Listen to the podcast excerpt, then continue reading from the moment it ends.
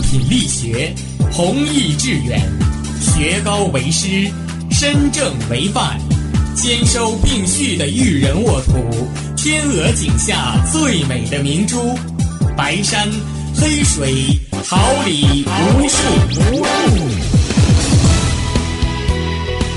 您正在收听的是哈尔滨师范大学广播电台，用声音技术生活，让声音雕刻未来。用声音记录生活，让声音雕刻未来。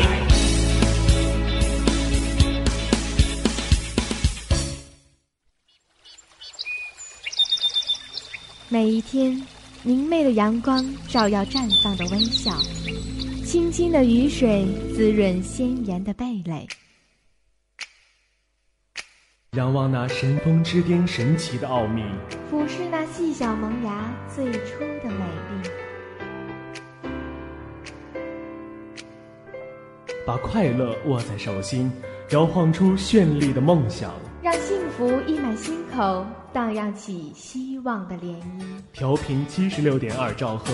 哈尔滨师范大学广播电台，让声音化作纯白云朵，飘过你我心情的天空。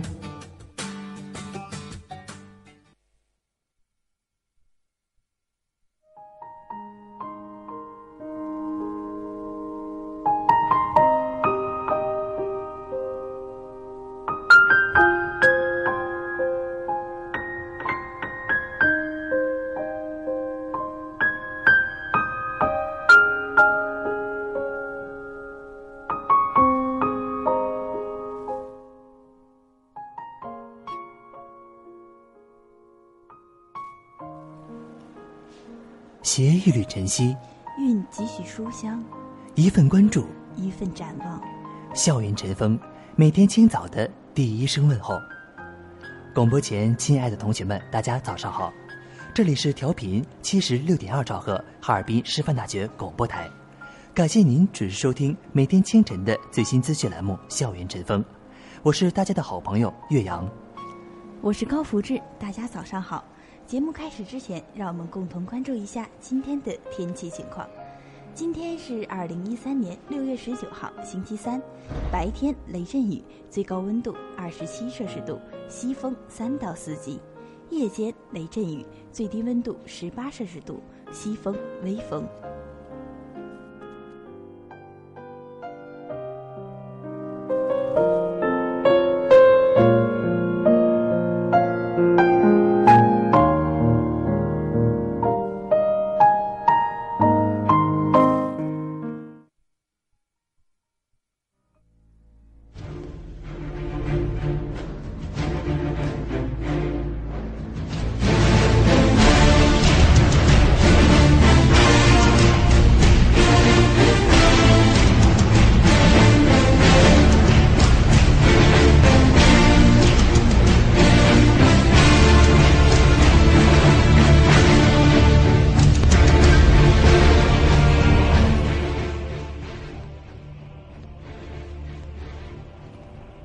回顾历史长河，挑选文化精英，以史为鉴，方知兴衰；借古鉴今，创新未来。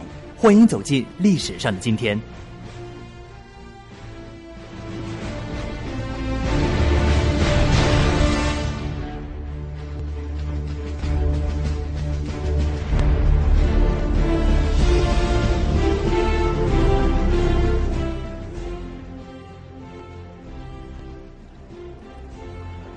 一九七五年六月十九号，首次世界妇女大会在墨西哥召开。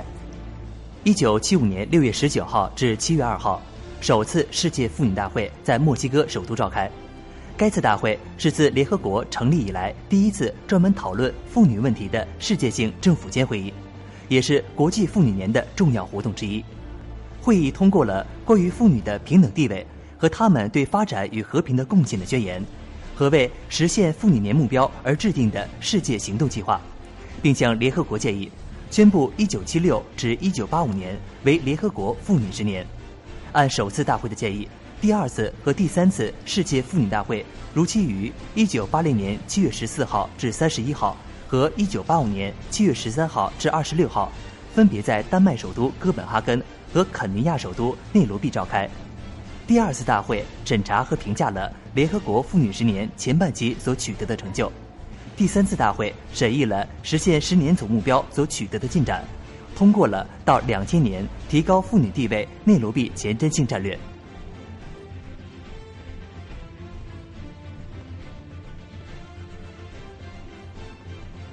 一八六二年六月十九号，美国总统林肯签署禁止奴隶制法律。一八六二年六月十九号，美国总统林肯签署禁止奴隶制法律。一八六二年九月二十三号，林肯发表预备性的解放宣言，宣布，假如在一八六三年一月一号以前，南方叛乱者不放下武器，叛乱株洲的奴隶将从那一天起获得自由。消息传到南方后，成千上万的奴隶逃往北方。英国工人阶级也展开了支持北方的运动，迫使英国政府放弃了原来的干涉计划。林肯政府还实行一系列革命措施和政策。1862年至1863年实行武装黑人的政策，成千上万黑人报名参加北方军队，其中主要是南方逃亡奴隶。1862年5月颁布的宅地法规定，一切忠于联邦的成年人，只要交付十美元的登记费，就可以在西部领取160英亩土地，在土地上耕种五年后，就可以成为这块土地的所有者。林肯政府严厉镇压反革命分子，洗清军队中南方代理人。一八九三年开始实行征兵法，以代替募兵制，从而增强北方的兵力。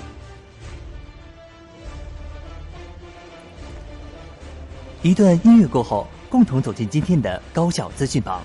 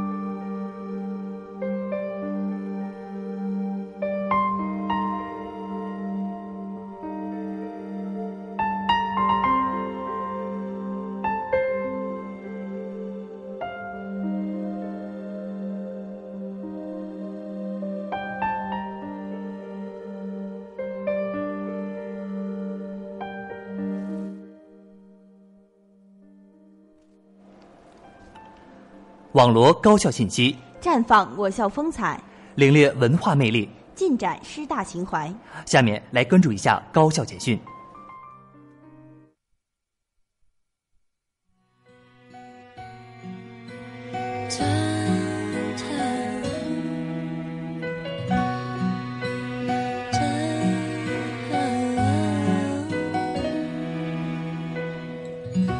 远处海港传来阵阵。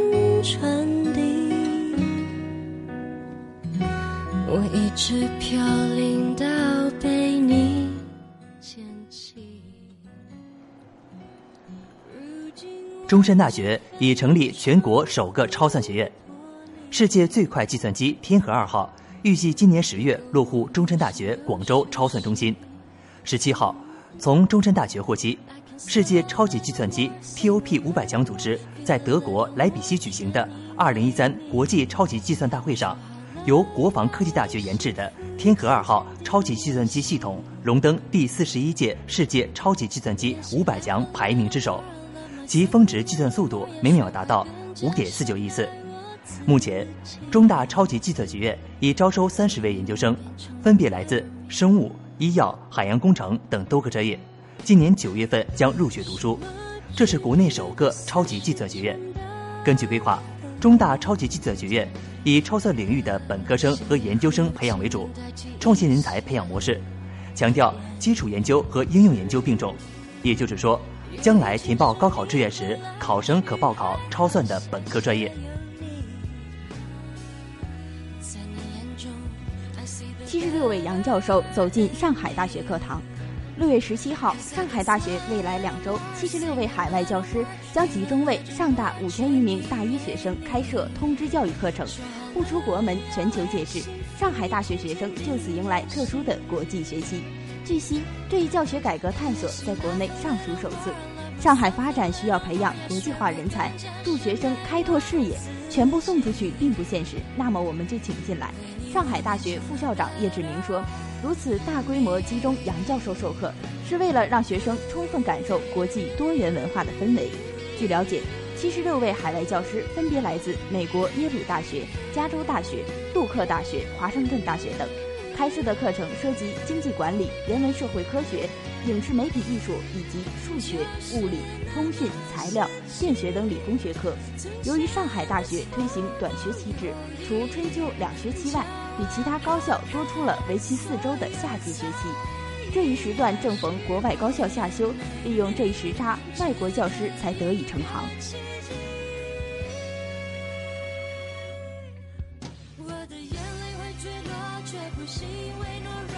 东华大学 MBA 项目首次设立长三角班，现招江浙地区学生。东华大学从两千零四年起，将面向江浙地区招收综合 MBA 项目长三角班学生。江浙地区学生可根据自己的实际需求，选择综合项目里的六大专业方向，并可在确定专业方向的前提下跨方向修读。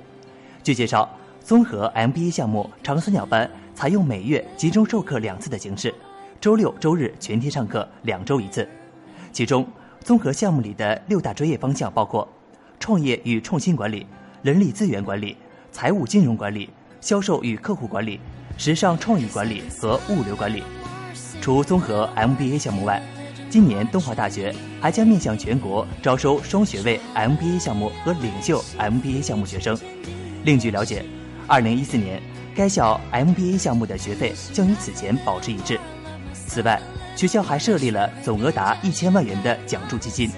学校承诺，二零一四年第一志愿录取的新生，奖学金覆盖率为百分之一百。对于优秀异地学生，还将予以异地学习助学金，以缓解往返交通压力。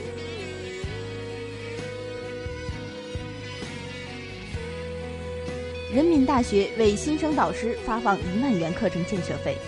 中国人民大学将选出一百七十九名新生导师，每人发给两万元，专门用于请学生吃饭、参观博物馆等交流学术、沟通思想等工作。记者昨天向人大求证了解到，上述消息并不准确。人大自去年起就全面实施了新生导师制，开设了一百七十九门新生研讨课，由一百七十九名新生导师负责主讲，还参与与其他教师参与，为加强课程建设。增强教学效果，学校为每门课程安排一万元建设经费，由课程主讲教师负责支配，用于课程准备、教学资料复制、师生交流和教师授课等支出。为你，我一定将被爱我自己，做一个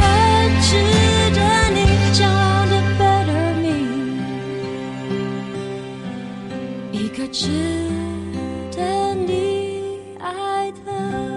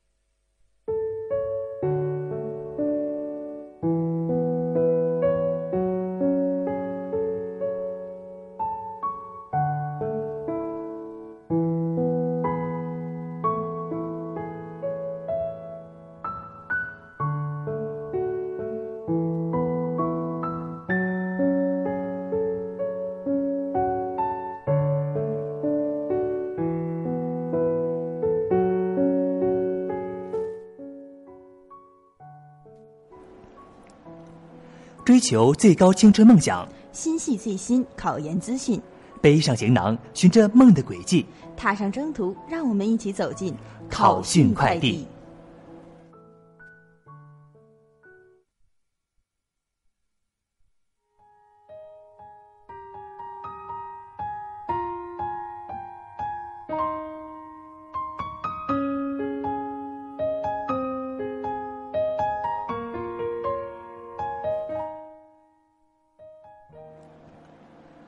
随着2014考研备考进入强化阶段，不少考生在学习中也逐渐显出了自身的一些致命弱点。考研英语中，尤其以阅读题型为典型，占据考研英语分值中较重比例，往往成为考生丢分的关键，也是拉开分值的关键。如何在英语阅读理解上不丢分？今天的考勤快递就为大家介绍一下阅读技巧和误区。首先介绍一些阅读的基本技巧。第一，避免发声。出声阅读是影响阅读速度的重要因素。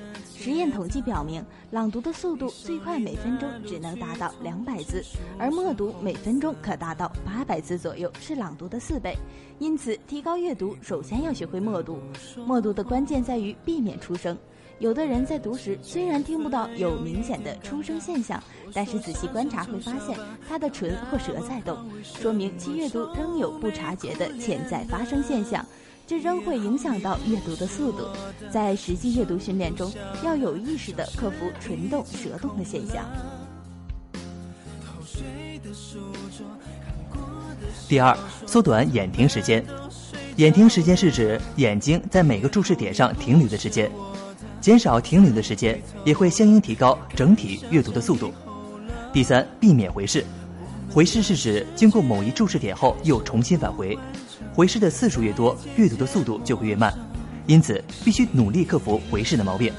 一般来说，回视的出现是由于注意力不够集中，阅读缺乏自信，总担心没有完全看清楚。要避免回视，就应从这些方面多加注意。接下来就说一说阅读的四大误区。误区一：英语阅读等于词汇比拼。很多同学将考研失利的原因归结为词汇量不够，把考研英语阅读等于词汇量的比拼，是很多考生的第一大误区。有一些人甚至认为，英语本身学习就是背单词、扩充词汇量，只要单词量大了，就是英语好了。考研英语考试虽然涉及的词汇量在五六千左右。但是考生在做题的过程中，其实不完全需要理解文章的每一个单词，所以考生只需要掌握大概在四千至五千左右的单词就可以做题了。那么，考生首先需要掌握的是高频出现的基础词汇，这些词汇是读懂英语长句基本的意思的基础。也该想想以后了。我们的世界开始不完整，才渐渐陌生，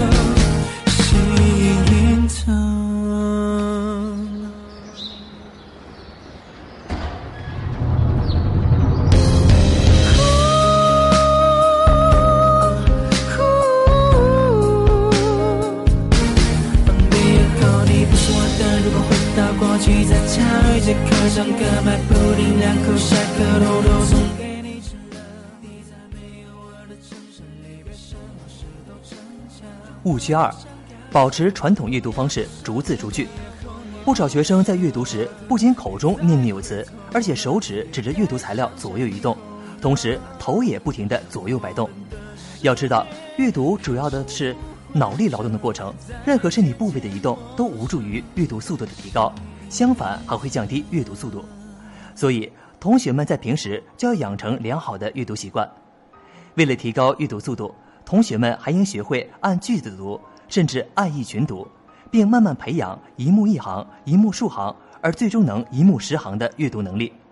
因此，根据阅读考察的特点，我们在读文章时，不是应该每个细节都不放过的去读，而是在浏览完考题之后，一定要细读文章，对题目涉及到的段落、句子做简单标记。接着要仔细分析每个题目在文中的映射，再做出选择。最后可以结合文章中心上下检查一遍，一个完整的解题顺序就完成了。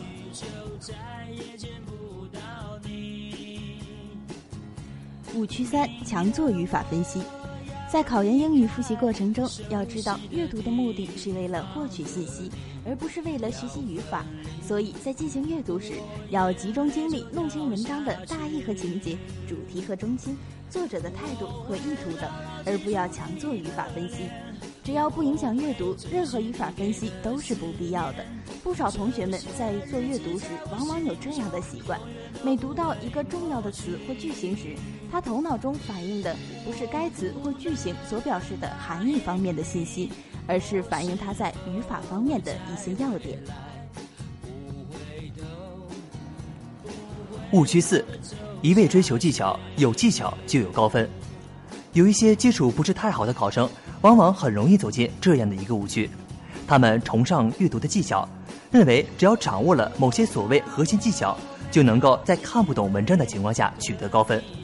如果考生一味追求考试技巧，忽视了英文基本能力的培养，则再次犯了本末倒置的错误。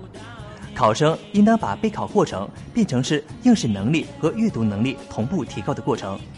基础的审题、画关键词、寻找同义词、确定答案等等解题步骤固然是需要掌握的，但是这些技巧恰恰是需要考生有很好的阅读能力才能发挥更大的功效。没有一定阅读能力的考生，在考试的过程中没有办法快速的确定文章大意，分清主次信息，了解文章脉络。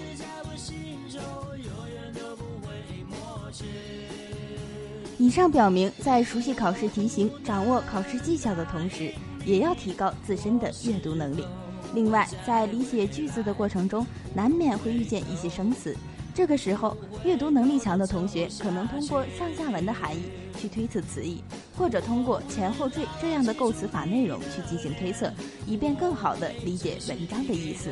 而是只有技巧没有实际阅读能力的学生，即使侥幸定位了相关内容。恐怕也会因为不能理解正确的含义而造成题目最终的判断失误。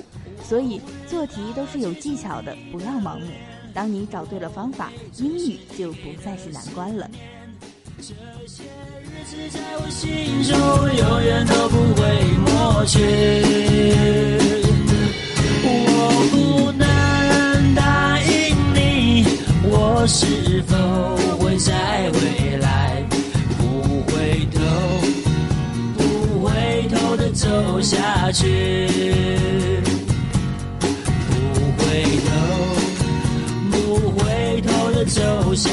下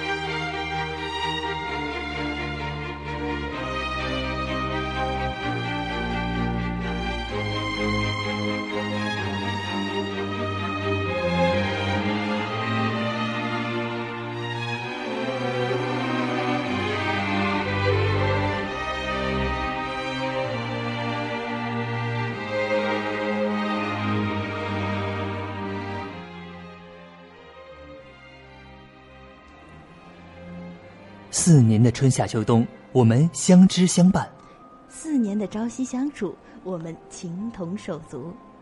时光带走的是岁月的流逝，却带不走彼此的笑容。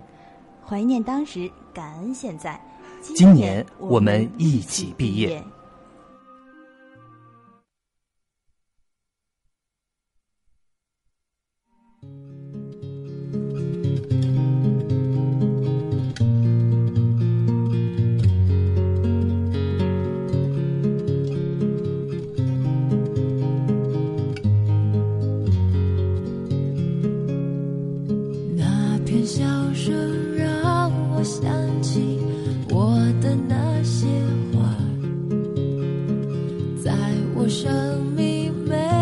角落，静静为我开着。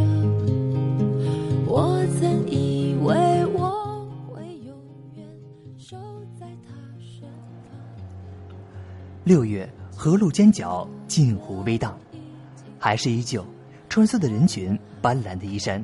舒尔四年，四年，浓缩了青春的张扬、冲动与激情，饱含了年少的辛酸、痛苦和失望，不乏感动，也从不缺少喜悦。这一切都一并汇入青春浩荡的长河，疏忽不见了。沉淀下的是历经风雨的坚韧，是摒弃了稚嫩的自信，是见多了纷扰的平静，是弥留心间的记忆。游走在曾经熟悉的地方，看一看这个难忘、想忘的地方。曾经的青春在这里飞扬，梦想在这里起航，却坠落在同样的地方。繁忙的六月便在这儿混着闷热的空气中，点燃我们心中最后的激情。当我们忙碌于毕业设计时，是否看见了忙碌背后我们即将离别的伤感？亦或是借着忙碌掩饰着什么？当我们交上一份满意的毕业答卷时，是不是昭示着这个我们学习生活了四载春秋的地方？四年的辛酸、汗水、欢笑、眼泪，将于此画上一个句号，从此各奔东西。回想四年前那个难忘的夏天，青涩的我们提着行李离开家人，独自漫步在这座孤独的城市。彷徨在这个落寞的校园，也许那片小树林记住了你的孤独、你的忧伤、你的眼泪；也许这座城市的某个角落留下了你的足迹，铭记了你的存在；也许某个夜晚，寂寞的夜空见证了你与他或他的友情；也许一切终将不存；也许我们曾因赖床而迟到。也许我们曾因考试而纠结，也许我们为了挂科而流泪，也许我们曾经飘荡在路灯下，也许我们曾在月色下追逐欢笑，也许，也许已没有也许，在四年的末尾，再回到你熟悉不能再熟悉的寝室，恰好每个人都在，姐妹们在点起小灯，彻夜长谈，谈小吃，谈减肥，谈哪个明星又出了绯闻。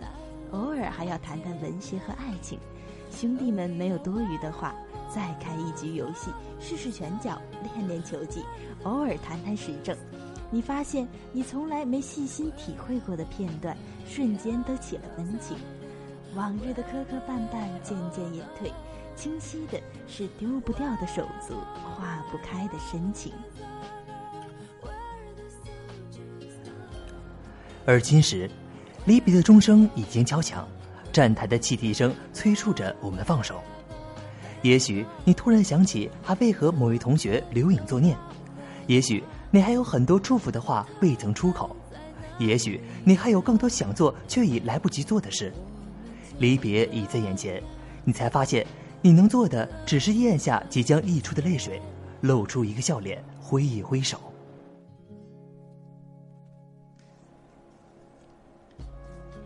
听着行李箱在走道上发出咕噜咕噜的声音，一群人在那边说着“一路顺风，后会有期”，看着离开和没离开的人相互拥抱说再见，漫步在校园的每一个角落，试图用眼睛拍下过往的记忆，做最后的告别。这段时间，每个人都在 QQ、人人、MSN 发表着离开的消息，这个状态叫做现在进行时。只因这个季节有一个特定的名字，叫做毕业季。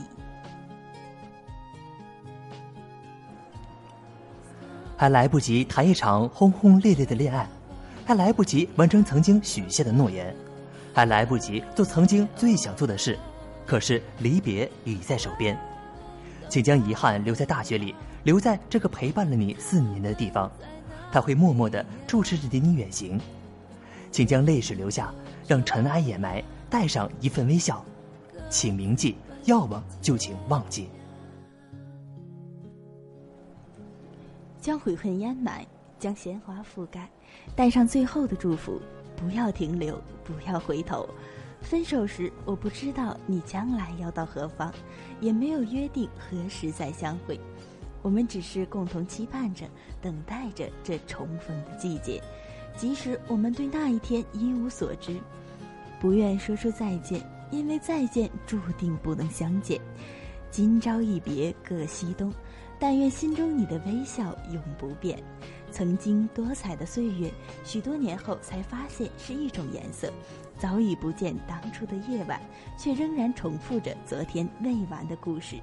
尘封的日子，一定保存笑脸，等待多年以后翻开回忆。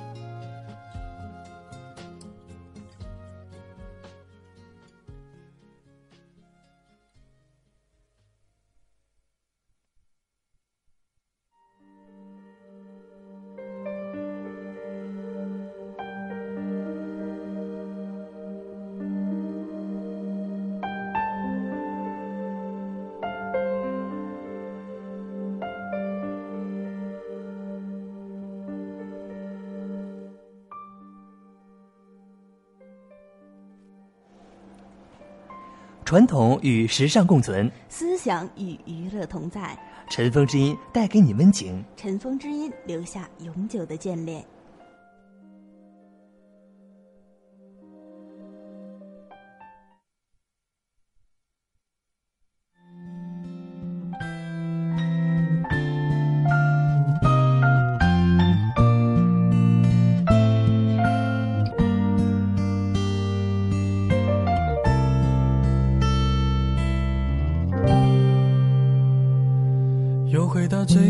的起点，记忆中你青涩的脸，我们终于来到了这一天。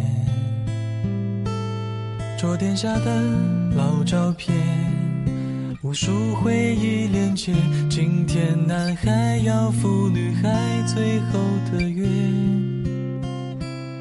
又回到最初的起点。呆呆地站在镜子前，笨拙系上红色领带的结，将头发梳成大人模样，穿上一身帅气西装，等会儿见你一定比想象美。好想再回到那些年的我们在年华里放肆悲伤，然后用无知去挥霍坚强。以我们特有的姿态和个性去诠释这个朦胧的世界。青春是什么？没有人可以说得明白，但或许我们可以回答：青春像什么？青春就像一根哗然的火柴，拼命的燃烧，最后只剩下一堆灰烬，风一吹就散了。青春就像一支钢笔，不停的书写。直到耗尽最后一滴墨汁，留下的也只是一年一年的回忆。青春就像一个故事，读得太认真会流泪，读得太粗浅又怕错过了一些美好。青春就像一面镜子，藏不住幸福，也藏不住悲伤，什么都写在了脸上。青春就像一件新衣服，我们总是舍不得穿。当有一天我们想穿的时候，却发现自己已经老了。青春就像一阵风，你可以感觉到，却怎么也抓不到。青春就像一道阳光，它可以照到你最悲伤的角落，给你温暖。青春就像一条河，没有淌过的人永远不知道深浅。青春就像一首歌，有人喜欢扯着嗓子喊。有人喜欢轻轻哼唱，但快乐就好。青春就像一场雨，还没来及打伞就已经停了。青春就像一次考试，每个人都是裸考，没有人为青春提前准备些什么。青春就像放风筝，总认为挣断了线才会自由，当有一天线断了，被风吹来吹去的时候，才发现有线的时候才是自由的。的时光回到教室座位前后故意讨你温柔的骂黑板上排列组合你舍得解开吗？谁与谁坐他又爱着她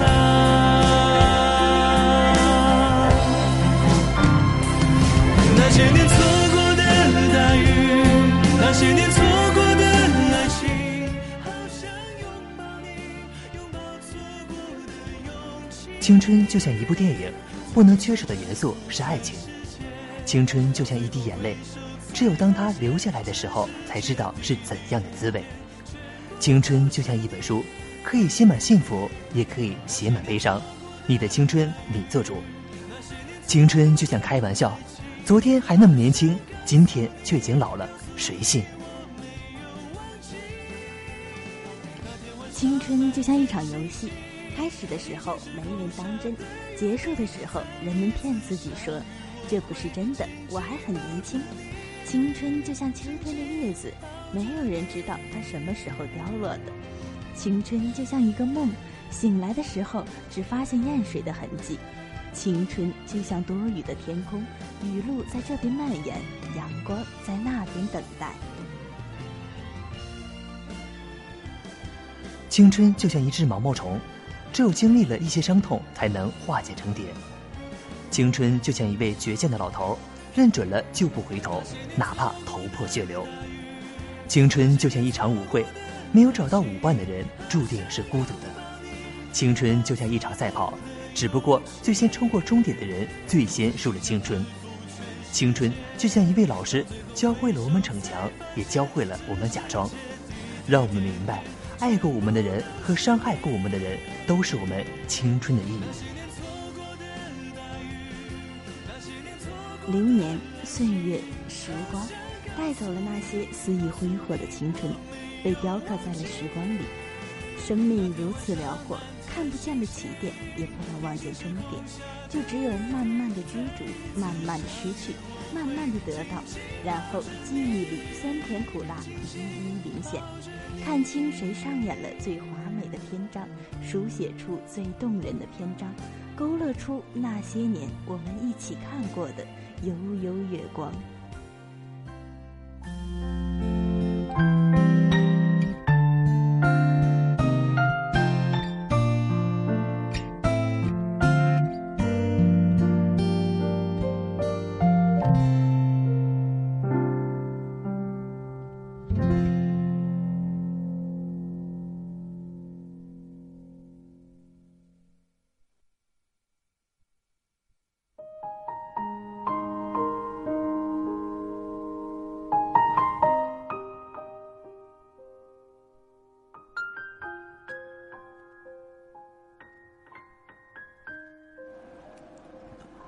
广播前，亲爱的同学们，大家早上好！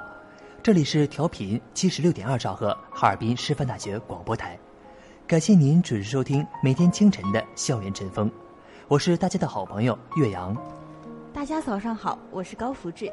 在此特别感谢编辑黄瑞清、李小莹，监制杨月、刘静心，网络董小雅、马小娜等同学的辛勤工作。节目结束之前，让我们回顾一下今天的天气情况。